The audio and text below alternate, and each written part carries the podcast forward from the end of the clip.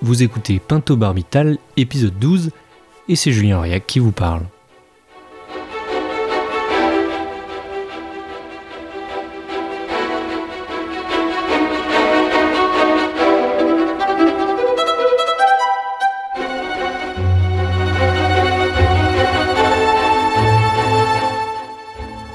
Aujourd'hui, vous écoutez la première partie d'un entretien qui en comporte deux avec le docteur Geneviève Gridel, médecin en soins palliatifs à Lyon. L'occasion de faire un tour d'horizon des armes dont nous disposons pour lutter contre la souffrance extrême.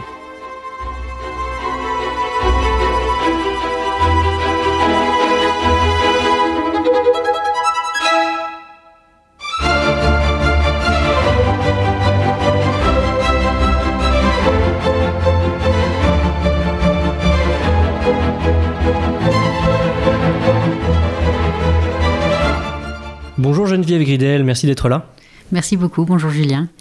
Geneviève Gridel, vous êtes médecin gériatre de formation, docteur depuis presque 20 ans et en soins palliatifs depuis un peu plus d'une dizaine d'années. Vous avez fait vos armes en soins palliatifs au prestigieux Institut Curie à Paris et vous exercez depuis 2021 dans une unité de soins palliatifs de Dilly dans le 5e arrondissement de Lyon. Alors je précise à nos auditeurs que euh, l'entretien d'aujourd'hui, euh, on l'a pas mal préparé avec Geneviève Gridel puisque euh, on s'est appelé un, un, petit moment et, et, et, on va parler de choses un petit peu techniques précisément pour qu'on puisse les comprendre parce qu'elles sont au cœur du débat. On va parler du métier de médecin en soins palliatifs. Et ma première question, elle sera toute simple. concrètement, le patient arrive dans l'unité de soins palliatifs. C'est quoi la première chose que vous lui dites en entretien euh, à son arrivée? Alors, on essaie toujours d'accueillir le patient en équipe multidisciplinaire. On essaie d'être toujours au moins deux à l'arrivée du patient et idéalement dès qu'il arrive dans le service.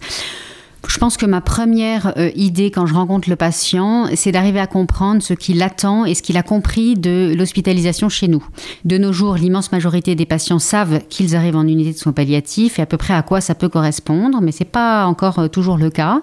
Donc certains sont surpris, ils s'imaginent qu'ils arrivent en rééducation et qu'on va euh, voilà, les refaire marcher, les faire rentrer chez eux remis en forme, ce qui n'est pas quand même toujours le cas, loin de là. Et puis d'autres viennent pour de vrai, pour vraiment euh, réguler leurs symptômes, par exemple un traitement de la douleur complexe euh, que sait faire nous et qu'on peut pas forcément mener à bien dans n'importe quel autre service, même très technique. Euh, pour ces patients-là, c'est parfois compliqué pour eux de comprendre que le service de la douleur c'est aussi une unité de soins palliatifs. Voilà. Donc, on a envie de comprendre où ils en sont eux. Alors euh, justement, euh, la douleur, c'est peut-être ce qui nous fait le plus peur. Il semble que effectivement, euh, la douleur, c'est un peu la question qui peut motiver quelqu'un à vouloir en finir plus tôt. Pour vous, c'est quoi la douleur en général? Quels sont les leviers que vous avez pour lutter contre? Il y a plusieurs manières d'aborder la douleur. La douleur, c'est avant tout euh, une expérience sensorielle, ou en, tout cas une expérience du patient. C'est-à-dire qu'il n'y a aucun moyen d'évaluer une douleur euh, par des moyens objectifs purs. Euh, on peut, on ne peut pas photographier la douleur, on ne peut pas en faire une imagerie, on ne peut pas la doser dans un dosage biologique. C'est le patient qui nous dit combien et comment il a mal. Donc c'est une expérience et elle a des racines un petit peu variées et qui se, rejoignent, qui se mélangent. C'est-à-dire que la douleur, à la base, c'est en général euh, une lésion euh, somatique qui euh, active des voies de la douleur. Euh, ces lésions somatiques, on sait de mieux en mieux les expliquer. Elles, peuvent passer par différents types de voies. La voie nociceptive, il y a aussi des douleurs dites neuropathiques qui touchent pas les mêmes fibres euh, neurologiques. Enfin, tout ça, c'est euh, en gros quelque chose d'assez hum, physiopathologique. Voilà, il y a une lésion, il y a une information transmise par voie neurologique au cerveau pour dire j'ai mal à tel endroit. Et donc là, on a devant nous toute une pharmacopée de plus en plus sophistiquée euh, pour faire face. Et puis la douleur en elle-même, elle, euh, elle fait appel à de l'émotion. Euh, elle survient pour la première fois dans un contexte particulier et ce souvenir douloureux active aussi d'autres types de neurotransmetteurs et puis quelque chose de beaucoup plus émotionnel qui est un petit peu le vécu de la douleur. Et tout ça fait de cette expérience quelque chose de très complexe parce que euh, quand on a mal une fois dans sa vie pendant pas longtemps, qu'on est vite soulagé, ça, ça pose pas de gros problèmes.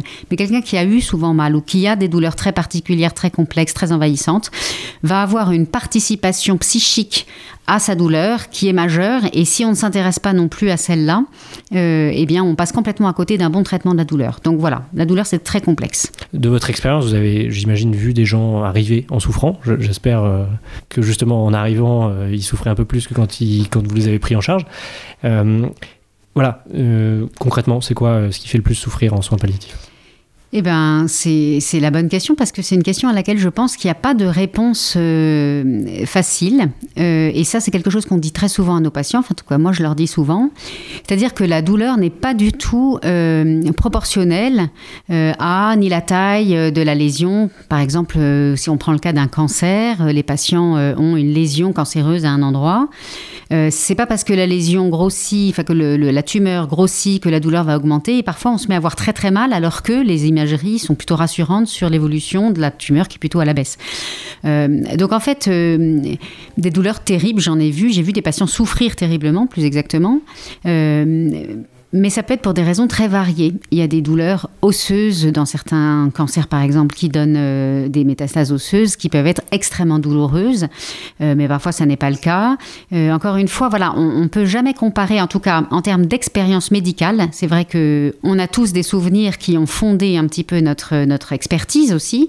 on se souvient que le premier le premier infarctus aux urgences, quand on était interne, on a fait ça, ça, etc. On se souvient de certaines choses, mais pour la douleur, il faut faire très attention, justement, de ne pas trop comparer les cas.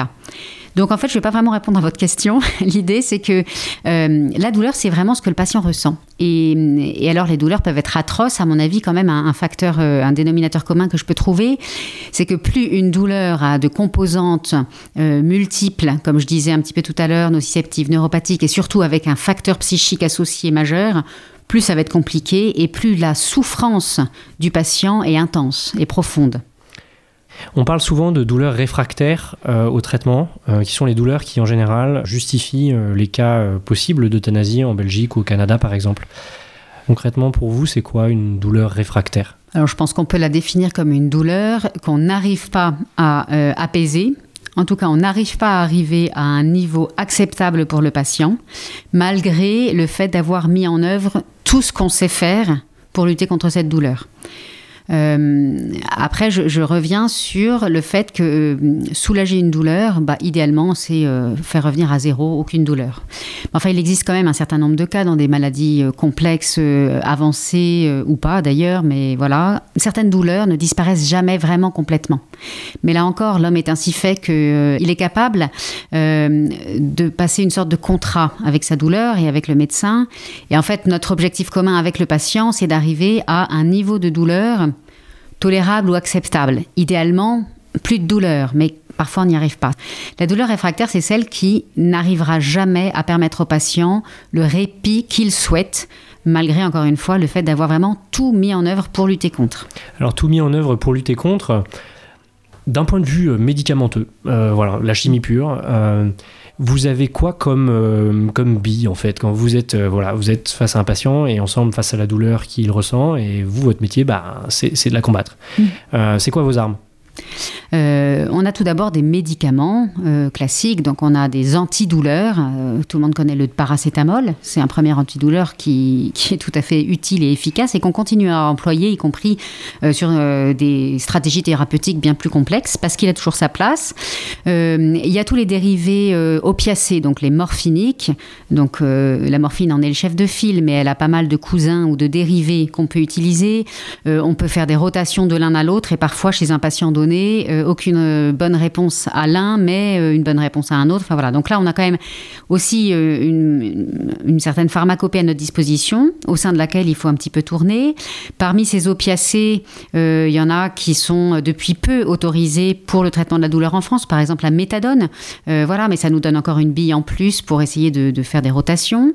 après, il y a aussi des traitements complémentaires qui agissent un peu directement contre la douleur et qui agissent aussi pour éviter certains inconvénients ou certains effets indésirables des autres.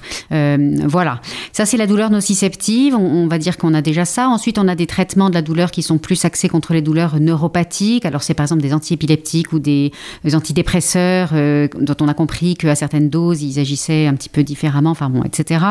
On a aussi euh, des traitements qui agissent contre d'autres mécanismes de la douleur, les anti-inflammatoires qui évite la douleur de l'inflammation qui va avec la lésion, mais c'est pas forcément la lésion elle-même qui donne la douleur. Euh, voilà. Après, on a aussi des médicaments dont on connaît pas toujours parfaitement le mode d'action, mais qu'on utilise beaucoup depuis très longtemps en anesthésie, comme euh, l'acupan. Ça, c'est un petit peu la pharmacopée de base. Après, en fait, on utilise aussi des, des anesthésiques localement. Alors, le local, ça peut être directement sur la peau, mais ça peut être aussi à l'intérieur. Donc, on a des anesthésistes de plus en plus euh, spécialisés dans la douleur qui peuvent euh, utiliser des anesthésiques en les injectant exactement au bon endroit. Euh, voilà, on peut choisir de viser des, blocs nerveux qui, qui, enlèvent carrément la sensibilité d'une zone entière de, du corps et qui enlèvent aussi la douleur au passage. Enfin, on peut faire des choses assez sophistiquées comme ça. C'est comme quand on va chez le dentiste et qui nous enlève les dents de sagesse, c'est exactement Par exemple, la même chose. exactement, les dentistes font ça, voilà. Et là, on peut maintenant, de plus en plus, il y a des médecins, des anesthésistes surtout, qui savent très bien viser tout type, voilà, de, de, de régions nerveuses. Ça, ça c'est un petit peu ce qui est très pharmacologique. Et puis il y a des techniques de plus en plus sophistiquées sur lesquelles je ne vais pas m'étendre. Après, contre la douleur, il y a aussi tout simplement le bon sens aussi. Trouver la bonne position qui fait pas mal, réfléchir au cycle de la douleur, anticiper par des traitements ou tout simplement par des précautions euh, physiques, euh, organisationnelles chez soi, le fait de ne pas avoir mal en faisant tel mouvement parce qu'on s'est mieux organisé. Euh, il y a mettre du chaud, du froid localement, voilà, tout ça c'est très important. Il y a tout, le renforcement musculaire qui peut aider à éviter de se servir d'un membre qui fait trop mal. Enfin voilà. Donc en fait, le traitement de la douleur, il faut penser à tout. Et dans tout ça, j'ai toujours pas parlé de la partie très approche globale, psychosomatique ou juste euh, humaine et sociale de la douleur. Et ça, ça peut passer euh, par juste des prises en charge avec un psychothérapeute. On n'est pas obligé de mettre des médicaments à tout prix, mais parfois il faut aussi associer des traitements qui n'ont pour le coup pas pour but de calmer la douleur elle-même, mais de calmer le retentissement angoissant par exemple de la douleur, enfin etc. Ou tout simplement faire dormir quelqu'un correctement la nuit pour lui permettre de supporter la douleur de fond le reste du temps. Enfin voilà, il y a plein de stratégies en fait. Alors vous avez mentionné donc euh, les traitements euh, antidouleurs, donc ce qu'on appelle les antalgiques, hein, c'est ça C'est euh ça globalement. vous avez mentionné les anesthésiants locaux. Mm-hmm. Et puis il y a aussi euh, les sédatifs dont vous n'avez pas parlé. Alors est-ce que un sédatif en gros c'est un anesthésiant en général ou c'est différent? Non. Alors un, alors j'ai un tout petit peu évoqué le, sédatif en disant par exemple aider un patient à bien dormir la nuit, mais voilà exactement. Le sédatif peut avoir sa place. Euh, alors le sédatif, ça n'est pas un antalgique. C'est un, un antalgique, bah, comme son nom l'indique, c'est un traitement dont l'objectif, dont l'intention de prescrire est de soulager la douleur. C'est anti-douleur. Euh, le sédatif, l'intention de prescrire, c'est de faire dormir. Sédater, euh, sédate, c'est faire dormir. Donc euh, le sédatif lui-même, il peut avoir son, sa place parfois, effectivement, si on pense que lorsque le patient dort, ça lui permet, entre guillemets, de remettre un petit peu les pendules à, l'heure, de remettre un petit peu les compteurs à zéro. Moi, c'est une expression que j'emploie avec des patients. Qui sont tellement dans une surenchère de douleur, de souffrance, où ça s'affole, ça s'affole, ça s'affole. Quelquefois, on met en, en, œuvre pas mal de choses. La douleur est en train de diminuer, ou la douleur a du mal à diminuer, mais ils sentent eux-mêmes que si juste ils pouvaient dormir, ne serait-ce que transitoirement, une heure, deux heures, pendant le sommeil et pendant que tous les autres traitements font leur effet, parce que le sédatif lui-même, il traite pas la douleur, mais on a fait tout ce qu'il faut en même temps. Mais quelquefois, il est là pour compléter, pour aussi mettre un tout petit peu euh, l'hyper-acuité, euh, l'hyper-vigilance du patient face à cette douleur, un peu au repos. Voilà.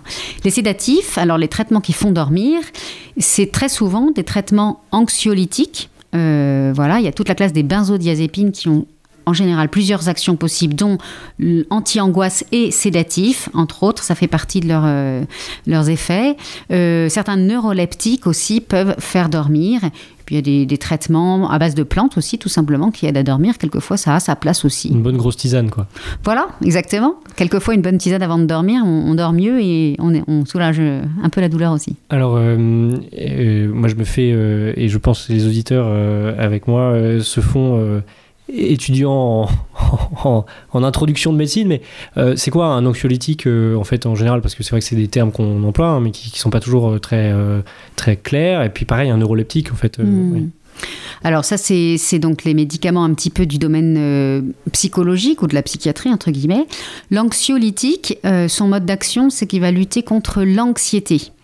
Euh, le neuroleptique, lui, va plutôt lutter contre des productions un petit peu anarchiques ou anormales du cerveau, enfin des pensées, hein. je ne parle pas de, des productions neurologiques comme l'épilepsie, mais euh, voilà, la, pensée s'emballe, tourne en rond, et euh, alors typiquement, c'est les patients atteints de, psychose avec des, des, délires ou des choses comme ça peuvent être sous neuroleptique, mais sans aller jusque-là, quelquefois, n'importe qui a déjà expérimenté dans une période d'épuisement ou de fatigue ou d'agacement ou de perturbation euh, mentale important, euh, cette impression de tourner en rond, de tourner en rond.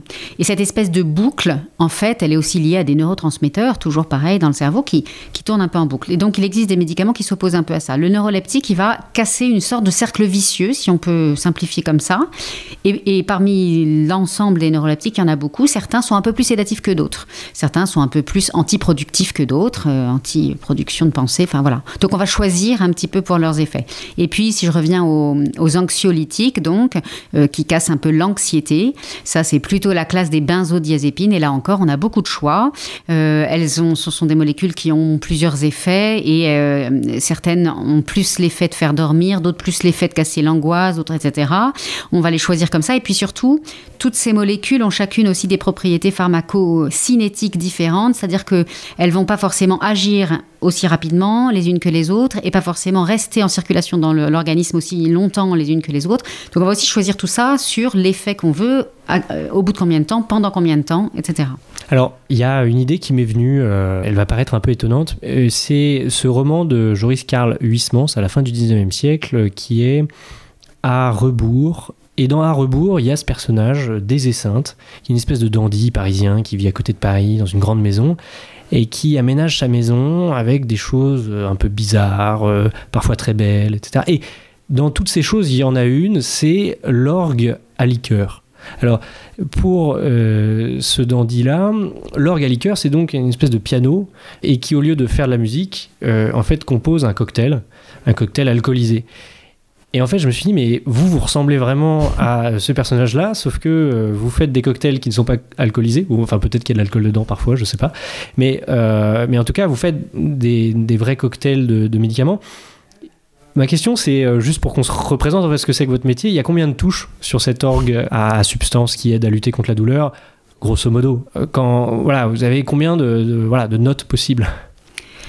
Est-ce que c'est plutôt 10 Est-ce que c'est plutôt 200 euh. Non, ça serait, ça serait plutôt disque de sang. C'est-à-dire que euh, des, molécules auxquelles on a accès, il y en a peut-être euh, en tout, à force d'en avoir, cité beaucoup depuis tout à l'heure, une bonne vingtaine ou, quelques dizaines grand maximum. L'objectif, c'est justement de ne pas faire n'importe quoi. C'est-à-dire qu'un bon, un, bon barman qui fait des bons cocktails, il sait quand même à peu près combien il met de chaque chose pour que, ce, pour que ça soit bon et pour que ça fasse pas trop d'effets indésirables finalement même si parfois on les cherche un peu quand on boit de l'alcool. Là, l'idée, c'est qu'effectivement, je, vous ai expliqué tout ce qu'on avait, ou, et, encore, il y, a, encore des techniques euh, plus euh, compliquées que ça à notre disposition, mais très souvent, on se dit aussi, attention, là, je me mets à empiler des trucs, Typiquement, la douleur complexe, c'est ça. C'est quand on commence à avoir un patient qui n'est jamais soulagé par rien, qu'on se met à avoir 17 nouvelles idées en se disant, ah oui, je vais lui rajouter ça, je vais compléter avec ça, etc. On empile, on empile, on empile, on ne sait plus trop ce qu'on fait. Ça, ça c'est embêtant. Il ne faut pas en arriver là. C'est pour ça que c'est bien d'être à plusieurs, de réfléchir à plusieurs et toujours, toujours de garder à l'esprit l'intention pour laquelle on a introduit ce traitement-là en plus des autres. Comment je vais l'évaluer? Comment je vais le réajuster? Et comment je sais l'enlever ou le rediminuer si finalement ça ça me sert à rien dans la pharmacopée? Visiblement ça lui fait rien de bien ça peut au pire que avoir des interactions avec les autres ou donner des effets indésirables supplémentaires donc surtout j'évalue et je sais me retirer si besoin l'intention c'est donc euh, euh, c'est vous avez une intention qui va être d'enlever la douleur d'enlever l'inflammation ou justement ce que vous disiez tout à l'heure de, casser le cycle. Et là, c'est là que vous allez plutôt partir sur euh, des anxiolytiques pour sédater temporairement la personne. voilà. C'est ça. C'est un peu ça, voilà. À chaque fois, en fait, euh, typiquement à l'hôpital, quand on commence à avoir des lignes de prescription qui, qui, s'ajoutent les unes aux autres, on a toujours nos garde-fous qui sont les infirmières qui viennent nous tirer par la manche, qui nous disent T'es mignonne là, mais tu, tu m'as rajouté des trucs dans tous les sens. Comment tu hiérarchises? Comment je choisis, moi? Qu'est-ce que je donne au patient quand il a mal? Et donc, en fait, c'est l'objectif, c'est de faire un plan de soins intelligent, c'est-à-dire moi, je pense qu'il a besoin qu'on agisse sur tel et tel et tel accès de sa douleur. Donc, je vais associer trois modes d'action. Mais effectivement, il faut que je le guide, lui, le patient, pour qu'il puisse me dire et évaluer ce qui a l'air de lui faire du bien ou pas. Et puis que je guide l'infirmière. S'il a mal de telle façon, peut-être celui-ci en première intention. Si c'est plutôt ceci, celui-là.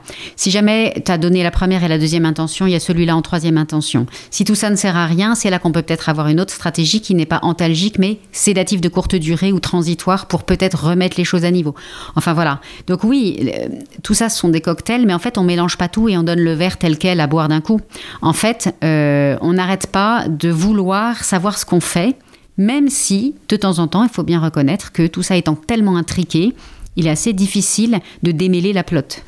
Alors, euh, j'ai une question qui est que, en fait, quand vous passez d'une intention antalgique à une intention sédative de courte durée pour casser le cycle de la douleur et faire en sorte que la personne se réveille un petit peu mieux, est-ce que le, temps du sommeil, euh, un sommeil artificiel, hein, qu'on pourrait appeler coma aussi. Euh, euh, est-ce que le temps du sommeil, le problème de la douleur disparaît ou est-ce que on peut souffrir tout en dormant? Alors ça c'est une des questions fondamentales qu'on se pose tous. D'abord, faire dormir quelqu'un transitoirement, c'est pas c'est pas un recours qu'on a si souvent que ça. Hein. Enfin, voilà, là on en parle parce que c'est un cas d'école, mais il faut bien avoir en tête que c'est pas quand même tous les jours qu'on prend ces décisions qui sont jugées un petit peu extrêmes quand même dans la prise en charge de la douleur.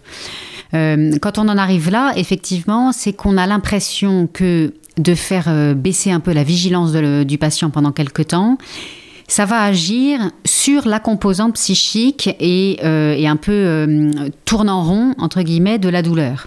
Mais ça, c'est uniquement si on s'assure d'avoir fait le maximum pour être efficace sur tous les autres aspects somatiques. Donc l'idée, c'est quand même que on débute ce type de sédation transitoire quand on vient de donner d'abord d'autres, d'autres traitements, qu'on a l'impression qu'il y a un léger mieux, mais qu'on a besoin d'un petit plus pour faire redescendre complètement la pression. Donc, on part du principe que ce qu'on espère, c'est que pendant que le patient va dormir, euh, les autres traitements vont, eux, avoir aussi de l'efficacité sur la douleur de fond. Donc notre objectif, c'est euh, c'est pas seulement de le faire dormir, c'est de le faire dormir tout en continuant à lutter contre la douleur euh, qui est en dessous, la douleur physique, entre guillemets, enfin la douleur totale, voilà. Donc, quand il dort paisiblement, si on arrive assez facilement à le faire dormir paisiblement et qu'il est détendu dans son sommeil, on peut espérer quand même qu'il ne ressente pas la douleur. Parce que là, on, agit sur son ressenti psychique de la douleur, en fait.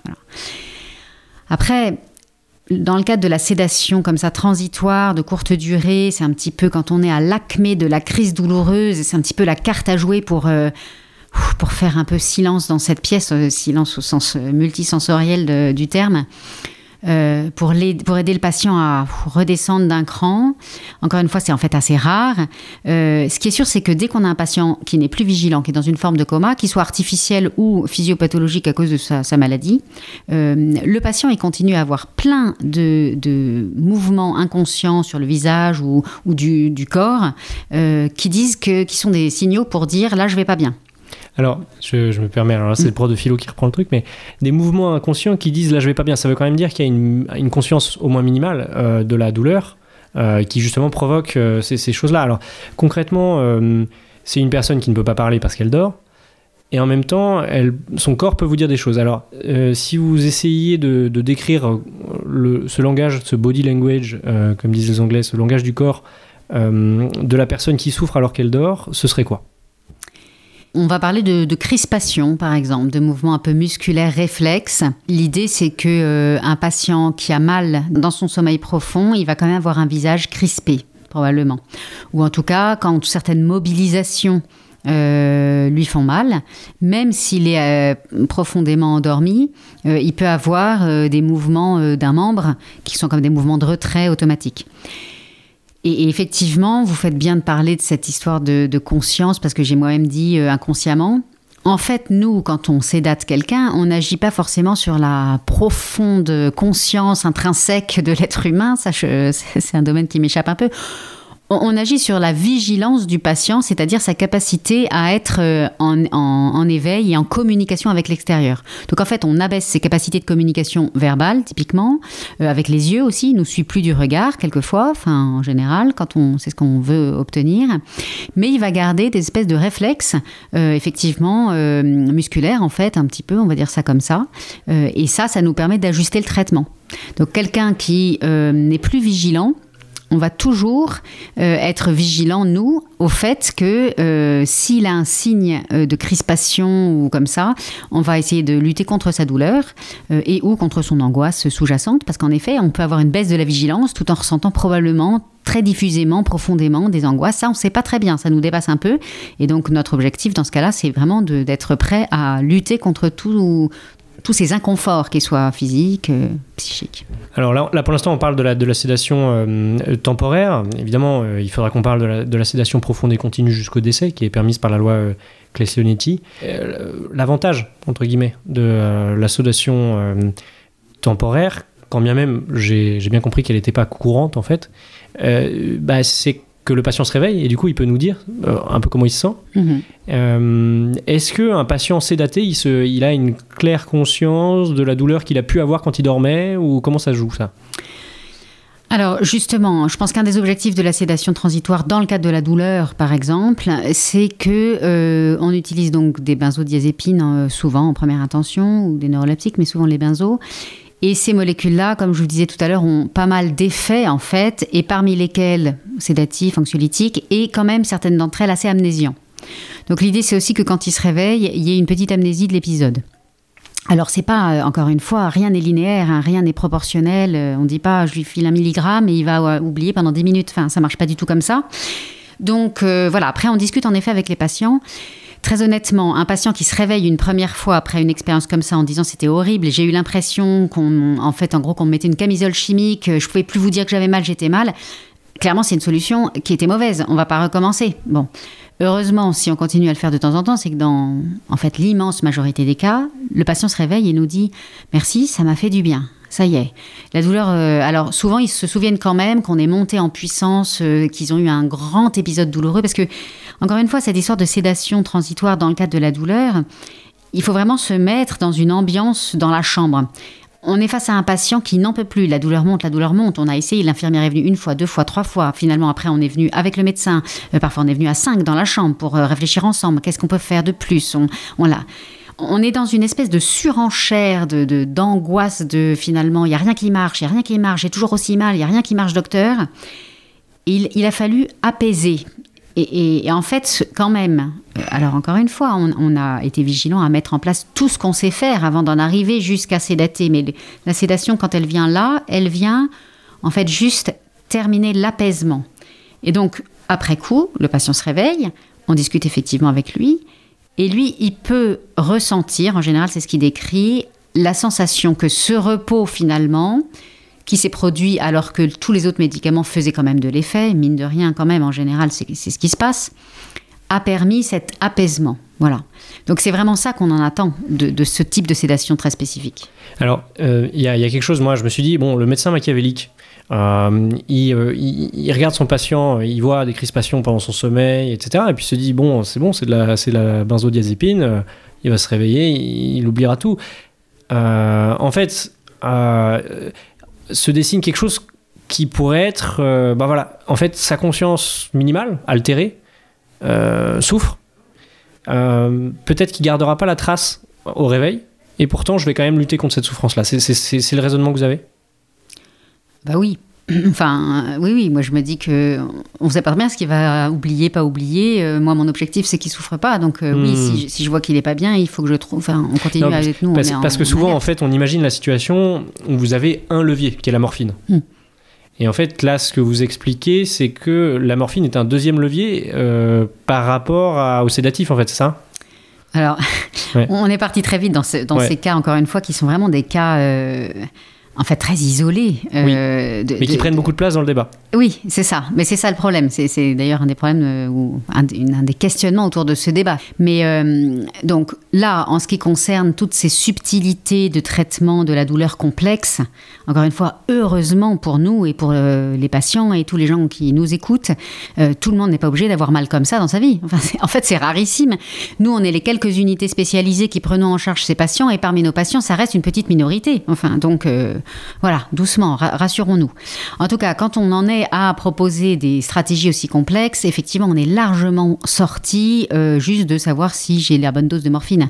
Voilà, donc que ce soit la morphine ou ses, ou ses cousins ou d'autres ou des co-antalgiques, en fait, on est dans une stratégie globale, d'évaluation globale, et en effet, la sédation sera une de nos armes pour compléter un dispositif complexe. Et pendant la période où le patient va dormir, euh, on va continuer à avoir toujours en tête bah, les 3, 4, 5 autres euh, molécules qui sont dans la, dans la liste pour compléter, à les, enfin, continuer à les donner aux patients si visiblement on pense qu'il en a toujours besoin.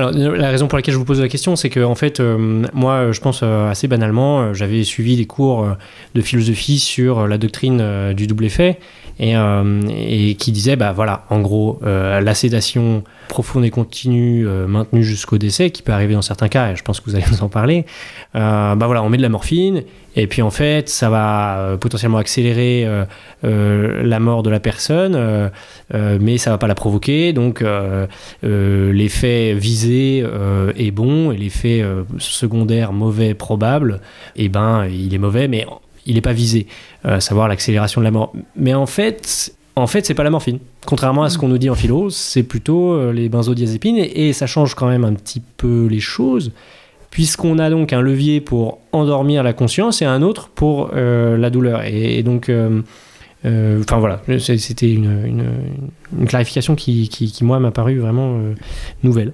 Et puis euh, fondamentale, vous faites bien de, le, préciser, parce que cette, cette association, cette confusion, j'allais dire permanente, mais fréquente euh, entre euh, la morphine et la sédation, euh, effectivement, c'est vraiment une, enfin, c'est une idée reçue qui est fausse, complètement fausse. L'intention de prescrire, c'est soit d'enlever la douleur, soit de faire dormir. Ce sont deux choses différentes qui sont parfois liées, mais pas toujours. Une sédation, on y reviendra après aux sédations profondes. Enfin, une sédation peut être débutée à cause d'un symptôme réfractaire, là encore, qui n'est pas du tout de la douleur.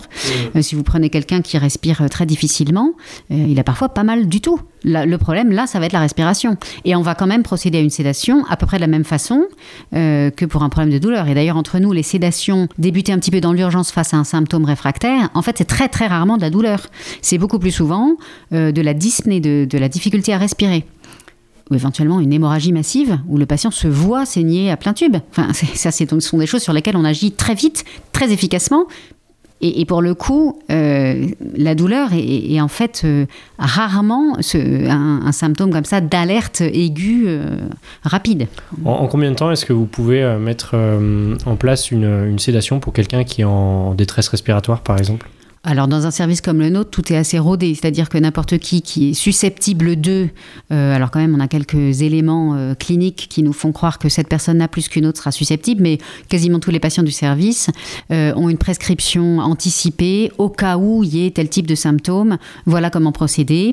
Et il se trouve que le midazolam, qui dans ce cas-là est la molécule de première intention qu'on utilise, une benzodiazépine à courte durée d'action et courte demi-vie, est disponible dans le service, enfin n'importe quelle infirmière c'est en deux minutes, on est installé dans la chambre et là, si on est quelque, sur quelque chose, enfin, dans moins de cinq minutes, quelqu'un peut être complètement euh, sédaté, euh, oui, hmm. dans notre service.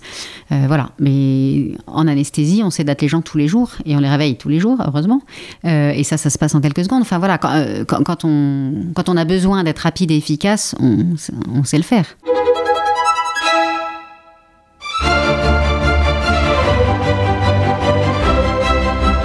Voilà, c'est la fin de cet épisode. N'hésitez pas à me faire toute remarque utile par mail ou sur les réseaux sociaux, je mets les liens dans la description de l'épisode. Le prochain épisode, toujours avec le docteur Geneviève Gridel, portera plus particulièrement sur la sédation profonde et continue jusqu'au décès dont on fait grand cas dans le débat qui nous occupe.